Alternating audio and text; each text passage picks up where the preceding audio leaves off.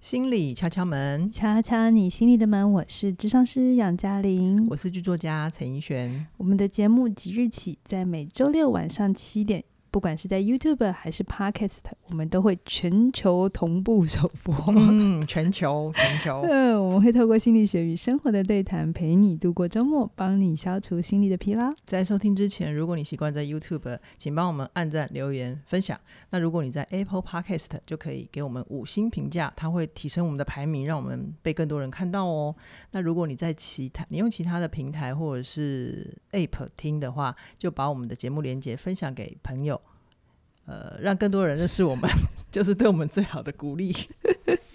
你今天怎么了？没有，我就是想要讲下一题 就卡住 了，好，超真实的。哎、嘉玲啊，你会不会觉得我们小时候啊，就是爸妈要是管我们很严，长大之后小孩好像比较不知道变通？ 我觉得你写这个头根本就在讲我， 什么？我写这是你写的呗？这个这个头是你加的啦。呃，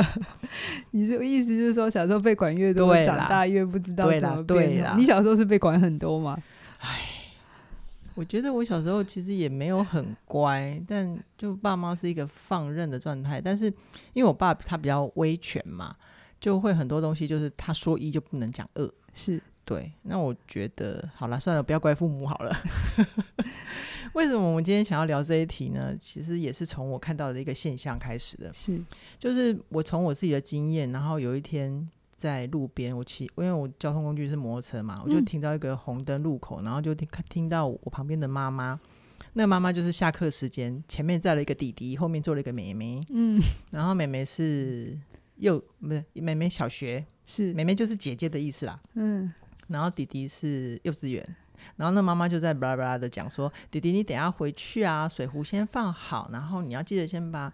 袜袜子脱掉，然后围兜兜脱掉，然后放进呃浴室这样。是，那妹妹，你等一下先回去就帮忙把那个便当盒洗一洗，洗完你可以先写功课，是然后妈妈要去弄饭菜，就是把他们从回家到晚上睡觉的流程都顺过一遍。蛮好的啊，他妈妈在帮他做意向练习啊， 就是等一下发生什么事，但重点就是，是，我只是在想。嗯，因为我们其实现在这个时代，对于很多事情其实很模糊，是，然后我就不晓得，也有可能是我自己的投射啦，就是我嗯小时候也被规定很多，然后导致我长大有一段撞墙期，就是不知道怎么变通，嗯，所以别人给你很大的自由的时候，你不知道该怎么办，对我反而没有边界，所以嗯其实会有一些些自己辛苦的地方，所以就是想要来跟杨老师聊一聊，你怎么看这件事呢？你的问题好模糊哦， 真的、啊，你的意思是，你想我先。简单一下，就是呃，简化一下你的问题，就是嗯你的意思是，到底是小的时候要不要给孩子有些规则 嗯，比较好呢？嗯就是让他们比较有东西可以顺呢？可是还是这样会扼杀他们应该是说，我从我的成长经验看到，现在的小孩也还是被这样子管理，对不对？嗯，可是问题是我现在感受到的，我的人生很多事情没有规则，嗯，而是我们继续用这样的方法在教育小孩，是到底想把小孩带去哪里？好。我心里想，你先放轻松，没有那么严重，哦，好，要不然这样子，大爸爸妈妈到底要不要怎么带小孩啊？什么事情都让哦他们自动自发，就不用做了。 好，好，我觉得小朋友的时候，本来就会需要有一个这个教育的过程， 嗯所谓的他律嘛，嗯他律嗯跟自律，他律就是需要一个外界。大人去告诉他什么时候该做什么事情，或者是那个规则是什么样子，嗯因为小朋友还没有自己独立思考的能力，是所以妈妈这样子去安排，我也看过一些论文是说，小的时候像这样子比较能够去规划日常作息的孩子，嗯，长大之后他的时间感会比较好，然后比较稳定吗？他会比较有他的生活规律性跟他的一个对自己的安排，他会是比较稳定的 OK 确实是。 OK，但是现在有一个状态是，但是有的时候我们已经不是小孩了。对，你现在的状态，你刚才的那个问题是，当我们已经不是小孩，可是我们还是很期待外界给我们一套明确的规则跟标准。对，就是我没有意识到自己不是小孩，跟我到底什么时候应该长出自己的意见跟，跟嗯我可以怎么安排自己。是，所以你会觉得好像现在会有一种焦虑，是不是？是啊，非常焦虑啊。你在焦虑什么？多说 一点，前两年很焦虑， 在焦虑什么？就是就是我现在做的事情，比如说我就不顾一切的去从稳定的工作跳进去当编剧嘛。嗯那你当编剧，台湾也就只有李安，嗯，对，但我们有那个几率可以变成下一个李安吗？没有，李安是导演啊，你可以当那个徐玉婷啊，嗯，你也可以当那个那你知道，我知道你要说吕思源，嗯对是不是对好，谢 谢，就是两位大前辈。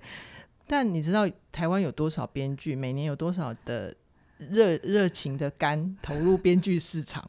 然后有多少人做十年之后要去换肝吗？是嗯真的换肝呢、是是是，对，就是那那那一段时间确实也给我很还蛮大的焦虑啊。就是一切都很没有规则对啊可言，，未来没有剧本啊，嗯不知道会去走到一个什么样的境界。然后每次提出这种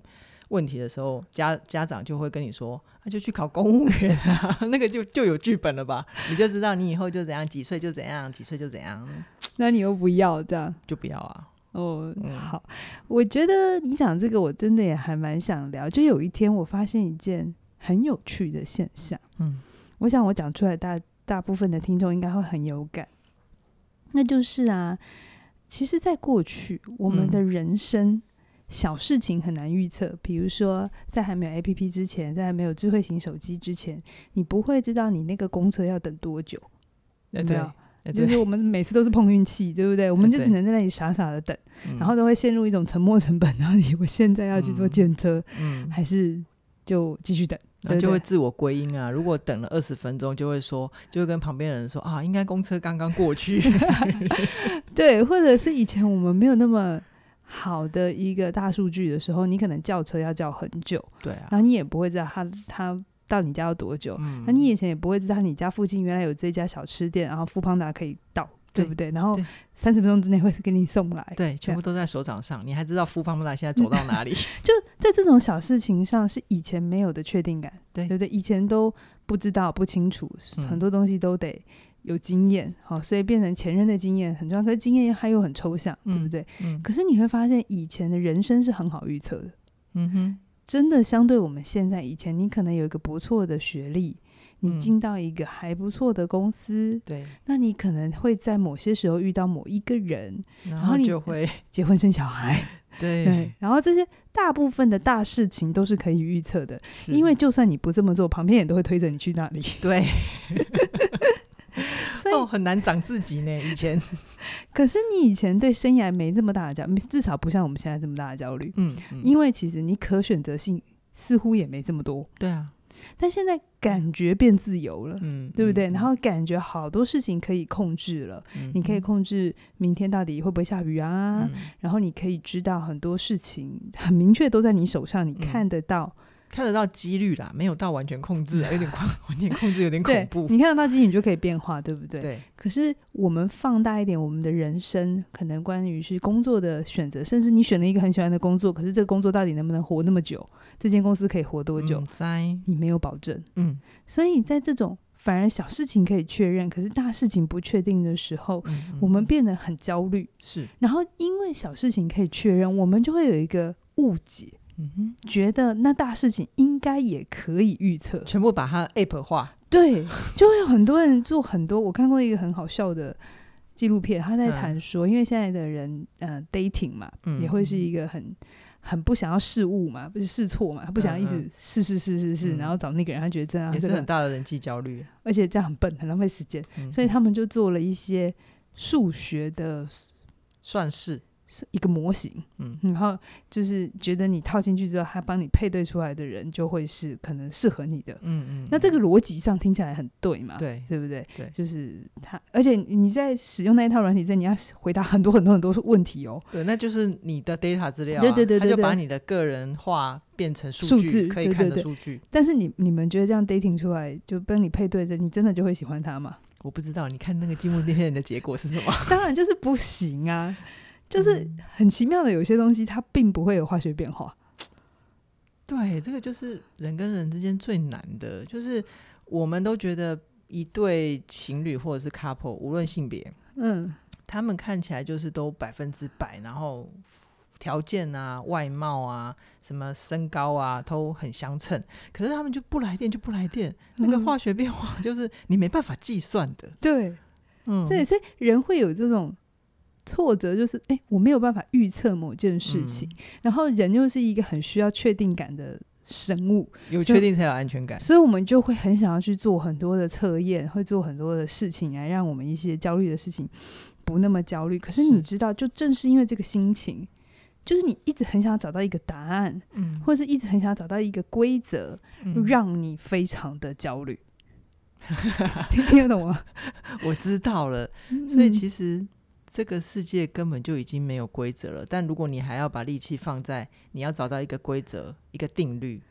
那正是你挫折的原因嘛。好，我我你刚才讲那段话，呃我觉得百分之八十是对的，嗯不，是这个世界现在没有规则，是这个世界从来都没有规则。嗯，是我们人会习惯把它放上一些规则。那在哦以前的世界里头，这种比较能够制约化的，比如说工业时代之后的一些，嗯嗯嗯生产的流程啊，或者是整个世界的经济，它都是可相对可预测。嗯嗯嗯所以你就会觉得这就是规则，嗯可是那也只是在我们的这一段时间里，比如说嗯工业革命以后的这一两百年哦的相。对规则。如果你再拉长到，如果我们拉长到时间的维度来看，就是嗯整个历史的脉络，也它其实也一直在变，对不对？对，只是我们生活在那个时空里面，一个人一生就只有顶多八八九十，就工业时代顶多就六十岁就算高寿了，所以我们就会觉得一切都是有规则可预测的，是是这个意思吗？只是那是在相对短时间里头的可预测，可是你拉嗯长时间是没有。嗯，那因为呃，我们人他就会有一直一个稳定性，你会很想要知道一个，你告诉我怎样做就对了，或者是嗯你告诉我怎样做会是好。嗯当你越是这个企图的时候，你会发现这其实是一个非常危险的事情。比如说，我随便举个例子，嗯最近大家如果有去发现 YouTube 它的演算法改非常的多，嗯，你会发现它以前会推热门，那以前的的热门就是一些可能比较能够吸引大家眼球的肉体、尸体、嗯新三社，甚至是新闻，这就是嗯很明确的它某在种入规则。口网站的左上方就会嗯直接有一个热门影片嘛，对不嗯对，对，可是你现在再去看 YouTube 的首页哈，对很多人可能很久没有去 YouTube 的首页了。嗯它现在没有热门，它现在嗯只有探索。嗯嗯嗯，就是他现在的规则，因为已经有一些人发现这件事了嘛，就是我只要讲一些很辣的或很激进的，嗯，就通常会被推爆只。要上线的第二二十四小时以内嗯，去创造最多的点阅，它就会嗯冲上去，然后好就被大家看到，这就是一种规则，对不对？是是好，当这是个规则是所有人都知道之后，它就开始失效了。嗯哼，这就是追求规则最可怕的地方，最因危为险的地方，因为当你追求以为你自己追求到的那一刻，其实它就等于它开始失效。嗯哼，我再举一个例子，以前我我先说我没有要站那个教改哦， 哈，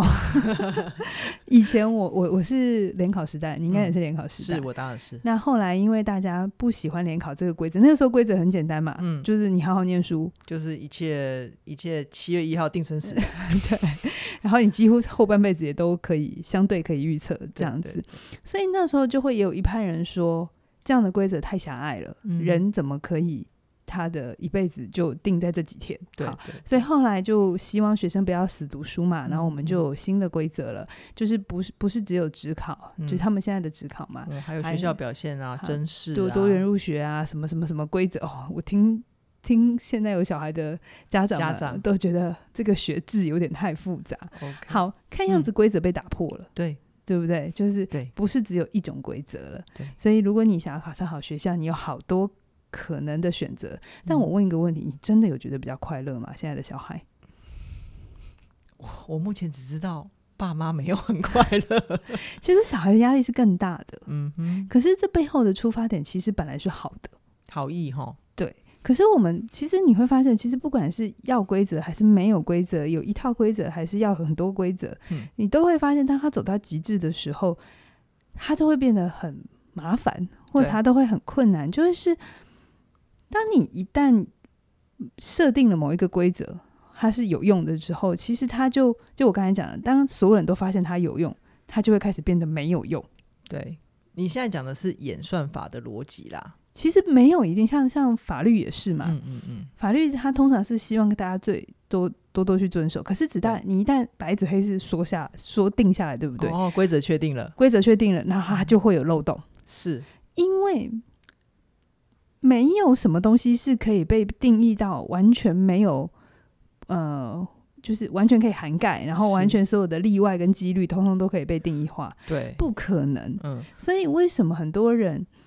有有一些人他会比较相信，只要法律定死的事情，那就是没有问题的。可是我我却很存疑这件事，因为法律嗯定死的事情，它只是低标，嗯嗯，就是嗯如果你有心要违反的话，你其实是可以找到非常多。嗯很多例外的漏洞或情境可以对去去对钻嘛，对，所以我很喜欢一句话，他说：“天堂里没有法律，嗯哼。地狱里只有法律，没有别的。哦，所以地狱里只剩下法律，然后就一片荒芜了，吼。”就是你知道，一个好的地方，它其实是不需要什么事情都规定到死。对，就像我组织一个公司，嗯，呃，我其实很怕有一种员工，就是 他要我每件事情都说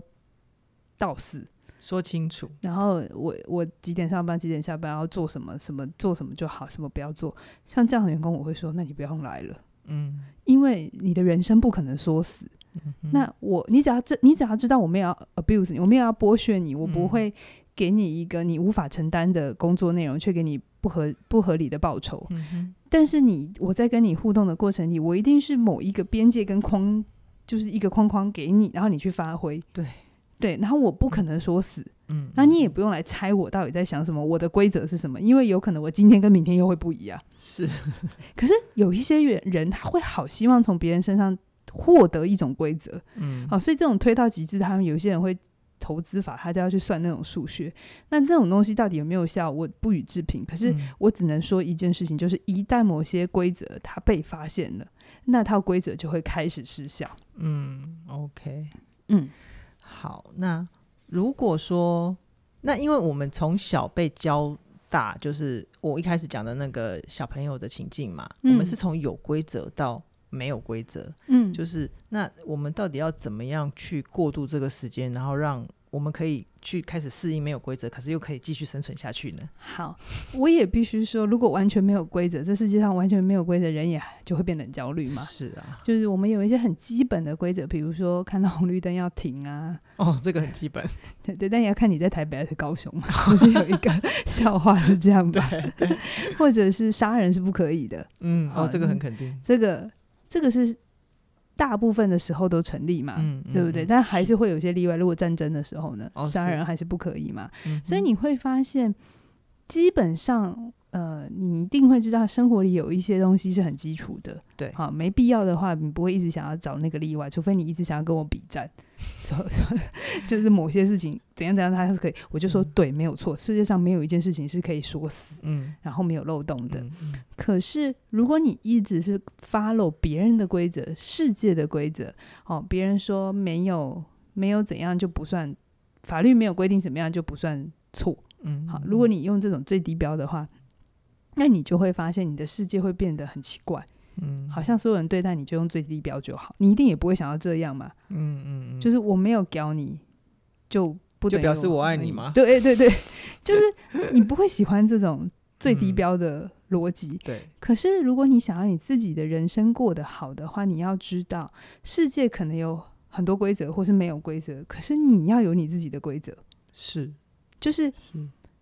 外面的世界怎么变化，你就是去理解就好，或者嗯是你就看着。可是，你一定要有你自己的规，因为当你有自己的规则的时候，你就不用玩别人的规则。哦，确实、欸，就杨老师讲到这边，是让我想到我自己的经验，就是当我一直只 follow 外界的规则的时候，我确实不论做对、做错、做好事还是做坏事，我其实那个焦虑从来没有停过。是，但是我必须要适度的把那个注意力，甚至于掌控感嗯放回自己身上。嗯我决定，比如说，呃，朋友找我去吃饭，我只要觉得我累，我就说不去。是，但如果我觉得我还有体力，然后他也是一个我喜欢谈话的朋友，我就一定会去赴约。是当我帮自己定了这个简单的规则之后，我开始会去判断，那是它也会比较符合我自己内在真实的意义。是，对对对是对，就是我常常讲的，这世界上到底有没有规则，需不需要规则，不是外面的人来定义，而是你自己想要什么嘛。嗯，我再嗯举个例子，比如说好起点文化，我们听众都知道嘛，我们毫不遮掩的我们会攻上我们自己的课，是，那是因为我们有一个规则，就是我不想要靠业配生存，嗯继续做这些，内容，因为做内容是需要资源的，是不管时间还是金钱。嗯嗯嗯我想做这件事，可是我不想要接业配，这是我的规则嘛，或者是我我我我的状态。对，那如果我不想要接业配的话，我是不是就要去建立一个系统，是我可以做我想要做的事，或我想要卖的商品，然后我可以养活我自己？是一旦这个 work 起来，我就可以不要管业配的游戏规则嘛，对，我就可以以不要管点阅率到底好与不好嘛，嗯对不对？嗯嗯我可以不用管说，好像今天如果我的收视率掉了一点，我就会很危险。嗯，因为嗯我会很想要去保留我想要制作内容的独特性跟独创性，嗯我不想要所有东西都要贴着时事这么近。是，而且又可以贴近我们自己真正相信、真正想做、有热情的事情嘛。是，嗯所以嗯嗯当我有一套我自己的规则，我的规则就是我想要靠我自己的力量活下来，嗯去去贩卖或者是去赚取我应得的，可是不是透过业配，嗯透过别人的下支广持，告。嗯嗯嗯，你去就多少都要听给钱的人的话嘛，对不对？对他希望你做什么题目，那个风向应该要怎么带，是就还是多少会去受到一些干扰。是，所哦以当我有我自己的规则的时候，而且我也不是规则，不是你定下来，全世界要配合你哦，是你还是是要有自己。我们还是会去 try 啊，就是我们我们这个规则，那跟市场能不能 make，对对对能不对能拿到我们想要的？而且你一定过程会要付出一些代价嘛，嗯对不对？一些嗯努力嘛，嗯所以当这东西 work 起来的时候，你会有自己的规则，然后你嗯会在里面有愉玩的很愉快，然后是你又会觉得平衡。它就是一个对你来讲好的规则。嗯是可是你说我这套规则放到别人身上就一定 work 吗？绝对不一定。不一定你嘛。 copy 过去，然后你的与人、你的员工、你的员工组成不是你想要的，或者是你的产业不适用于起点文化这一套，嗯它就没办法 work。是，所以规则它不是好坏或对错来分的。我再举一个例子，嗯，怡轩，你觉得朝九晚五的这个规则是好的吗？有一个固定上下班时间，我二十几岁的时候会觉得蛮好的啦，怎么说？啊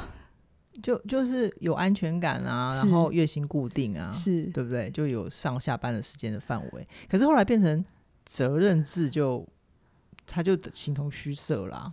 OK，好，那就算不是责任制，嗯，就是真的你可以上班下班，然后五点之后你不要管公司，你真的觉得很好吗？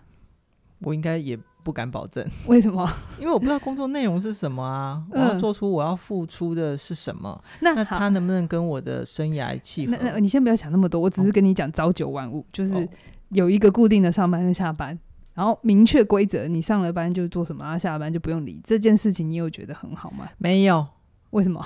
无聊，无聊我，做一个月就无聊了。好，那如果有一个工作是，就是你随时想上班都可以，然后你什么时候、我不管你，好，嗯大概只是一个大家有个共识就好，你不用一定要几点进来，那你把事情做完，你觉得好吗？啊，我会觉得还蛮好的哎、老板。 你真心觉得好吗？可是这样就会让你讲的，我都半夜十一点、十二点事情做不完了。好啦，你真的想讲什 么？我要讲的事情是，我遇到有一些人，他会在。他在为他会做 A 嫌 B，然后去到 B 又嫌 A，、哦就是想要 B，就是哎、anyway，就是当他朝九晚五的时候，他他会想要觉得自自由嗯由，好，真的给他自由咯，真的、真的让他去到一个很自由的地方，他又忽然觉得，你可不可以给我朝九晚五，please？你给我明确的标准好不好？嗯哼，你给我告诉我要做什么。可是如果一个地方不会限制你朝九晚五的时间，那就代表他会需要你很多的自发跟自律跟自主，对不对？嗯，嗯所以这个时候，你又要你的，你会忽然觉得，哇靠！你要自己想很多事情，然后自己规划。你突然觉得这是一件很累的事，嗯那就很像小的时候，我们我们两个的小时候应该都是穿制服 吧？哎、我是啦，好，然后只好要像你是，我就绝对是，因为我年纪比你大 嘛，一定要我提这件事，奇怪。小的时候，小六是可以穿便服，对不对？六六六礼拜六的时候，嗯，好好像有一像有天一天星期三之类的吧，对不对？然后我们那个时候都会觉得穿便服才是好的，穿制服不好，对不嗯对？嗯好，嗯那现在你长大了，你还是觉得穿便服好吗？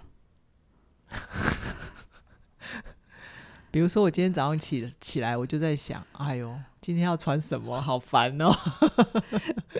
是不是？好，嗯我们再讲，小时候他订便当是啊，或营养午餐，你也不能决定要吃什么，对不哦对？嗯可是你等到大人现在出来工作，你每天都可以自己决定要吃什么时候，请问你有比较开心吗？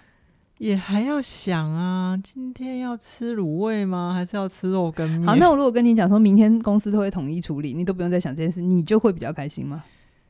我觉得是频率啦，就是有时候是公司处理，有时候我可以自己处理。所以你有没有发现一件事情？重点不是有没有规则，嗯，重点是我的规则到底在哪里重点是你知不知道你要什么。 ？OK，重点是我知不知道我自己要什么。如果你今天不知道你自己要什么，你会去到一个地方，不管他给你什么，你都会觉得不对。哦，就是如果明你白是一个很喜欢自己穿搭，然后你会很想要有自己变化的，你当然就去一个不用穿制服的地方嘛。对。可是如果你去一个真的很觉得不用把力气花在穿衣服这件事情上面，那你就去一个穿制服的地方，你也会很开心嘛，对，很省事嘛，对不对？是每年自装费省一堆下来嘛，对对不 对？所以从来都不是规则的问题，嗯哼，从来都不是有跟没有的问题，而是你知不知道你要什么，然后你要不要自己去设计你自己的生命规则。比如说，嗯我们都知道贾伯斯跟祖克伯，因为他不想花力气穿什么衣服，想衣服 所以他们怎样？每天都会同一套啊，对啊，就那、嗯那个，哎、可是你不要随便看他们那个 T 恤，他们是选过的、那 T 恤还是很贵，我我相信啊，我相信。不是只是黑色穿起来都一样。其实好吗包括呃，现在那个 Tim Cook 就是贾伯斯的继承人嘛、嗯， t i m Cook 他也有一些些东西是一成不变的，就是他员工看起来很奇怪，比如说他午他的午餐一定是吃一块鸡肉跟加沙拉，嗯，对他他那个东西就是他他 OK 对他来讲 OK，、嗯，但他其实他的生活他的工作变化之大、啊，是啊，是啊，所以你去活 Tim Cook 的人生有比较好吗？没有对，所以绝对没 有，到底人生是不是焦虑，从来都不是这个世界变化太快或太慢的问题，或是这个科技是不是已经我们无法掌握了，所以没有规则，嗯所以一切都很可怕，一切很混乱，并不是的。嗯哼如果你带着这个观点的话，你就会发现，真的啊，就是以前爸妈那个时代你也嫌无聊，现在这个时代你又嫌太快。变化太大。 那你对到底想怎样？想要这个世界怎么对待你？是不 是？对对，所以不要花力气在规则，而是你要不要有自己的一套做法，嗯哼或是你对自己有足够的认识，你去设计一套你好用的，你自己可以跟自己 work work 的来，然后玩的开心嗯，的规你则。自己的规则，对，当你有自己的规则的时候，你就不会觉得好像很多事情很焦虑，很多事情不知道该怎么办。嗯嗯嗯嗯。好，那我觉得就听到这边，我们有理解一件事情，叫做如果你想要你所谓的自由，它就必须是付出代价的。就像起点文化一样，我们要到我们自己在营运上的自由，我们就嗯是要去 try，、要不怕犯错的去 try 出适合我们的营运方式嘛。嗯好，那如果回到我们说听众的身上，他们的生命里面，要是他们现在就是现实上真的有有困难，还没有办法去玩出自己的规则，他们可以怎么办？你想要问的事情是，他们如果很想离职但不能离职怎么办？是不是？可以，你可以更直接一点，很好。我觉得呃我很喜欢呃，存在主义大师 Franco 的一个一句话，他说：“无嗯，论你在什么状态里，你都有选择。嗯嗯嗯嗯，是，甚至是你是在遭受生命威胁。嗯嗯，我们常常会觉得没有是时势所逼，或是我没得选。可是真的是这样吗？你说上班族就一定没有规则，规则都在老板你的手中，老板说是就是，然后说不是就不是，然后你只能 follow 他，或者你只能 follow 甲方的想法吗？其实没有啊。如果你的财务够健全，你有一个选择叫不做嘛，嗯，不做也是一种选择啊。是是，所以，如果你发现你现在，你现在感觉你现在的选择很少，牌很少，资源很少，你要想一想的事情是，问题可能不是出在现在，问题可能是出在三年前、四十年前、前五年，对你到底怎么做选择的？嗯你到那时候是怎么设计你自己的人生的？嗯，嗯，好，那你可能会说，老师，那十年前都已经过了，怎么办？我现在就是这样。你还有下个十年啊？对， 就是我刚才讲的那一切，无论你是几岁听到，然后你突然开窍了，原来嗯规则不管有跟没有，当你没有搞清楚自己的时候，你永远都会是痛苦的。嗯，那你开始知道这件事，然后你也想要有自己的规则，设定自己的做法。嗯哼那我跟你讲，呃，你就这样持续做个一两年，嗯不管你的规则是什么，总之你持续去做下去，你会慢慢看到成果。嗯就像我，我刚今天刚刚教完写作课嘛，对嗯对我就每次都会跟学生分享，我当年我在写作上也遇到很大的挫折，嗯好，然后我也觉得这世界规则都跟我想的不一样嘛。 对，可可是我那时候就做一件事，我就每天写一句话，这是唯一的规则，嗯，每天写，每天写，每天写。爱的处方签，几年之后，哎，我写出一本书了。嗯可是这个东西并不是我在写的时候，我就会知道我将来会写出一本书，嗯而是我就去设计我的游戏，我去设计我的人生，我去设计我的生活，嗯我去设计我在写作上的呃流程，对，然后我设计我自己的规则，然后持续去做它，去种用种树的观念，嗯，就种一嗯棵树最好的时机就是十年前，跟其次是现在在，就是如果我十年前来不及，那没关系，就是现把握在现在，所以就是一样的，如果你现在开始觉得你人生有一些东西是你不喜欢，或可是你觉得你条件很少，嗯那我要跟你讲，你现在责怪自己是没有用的。嗯，好，你把可能力要气省下来，培养自己的实力，你可能要想一想，你到底三年前、四年前、五年前是怎么做选择嗯的，然后你去看清楚那个时候你可能的想法，啊然后那时候的观点可能哪里不适合。好嗯，那于是你再回头到现在，你重新再为自己做一个规划。嗯嗯就是你想要活成什么样子是你喜欢的，那嗯哼不是你规划完之后世界就会按照你所想的发生。嗯，可是你如果永远不规划哈，那你就是等着被它这永个远，不会发生嘛。而且你就等着被世界规划。嗯，嗯，确实，就是我从认识嘉玲到现在，当然她有非常非常多她很优秀的地方，我很羡慕的地方，但我也必须老实讲，她也不是全部的。能力真的都很健全，比如说你刚刚说你几年前呃出版还不太顺利的时候，你是慢慢的建立自己的规则嘛？嗯，对，所以这个部分是不是也跟你最近要推出的新课程有关系？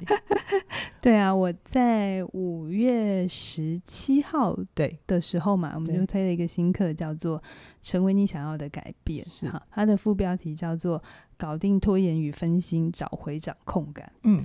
我觉得这一个课是我一个蛮大的企图。嗯嗯，我嗯知道这一门课我自己在设计的时候，我一直很想要去